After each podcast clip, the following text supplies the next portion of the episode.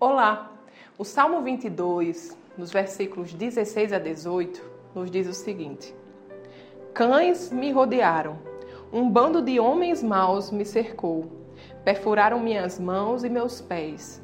Posso contar todos os meus ossos, mas eles me encaram com desprezo. Dividiram as minhas roupas entre si e lançaram sortes pelas minhas vestes.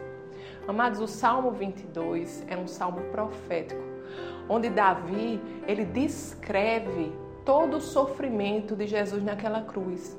Um sofrimento que foi para pagar a dívida que era minha e sua. Eu sei que quando nós lemos sobre o sacrifício de Jesus naquela cruz, muitas vezes é fácil a gente se perder no meio daquilo tudo e deixar que a tristeza invada o nosso coração. Mas, amados, não deve ser assim. A cruz para nós deve ser sempre um símbolo de vitória. Porque Jesus, ele não ficou preso naquela cruz. Ele pagou a dívida, ele morreu, mas ele ressuscitou para uma nova vida e hoje ele vive e reina sobre a vida daqueles que entregaram a sua vida a ele. A cruz vazia é sempre um instrumento de vitória. A cruz vazia, ela sempre aponta o caminho da salvação.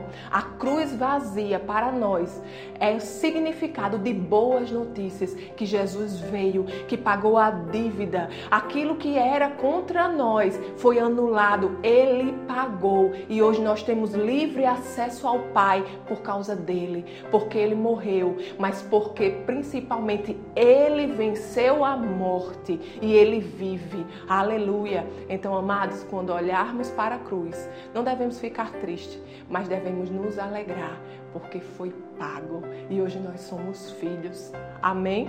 Vamos orar?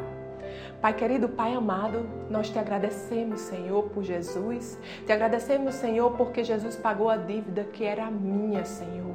Te agradecemos, Pai, porque hoje não há nada que nos impeça de chegar a Ti, Pai.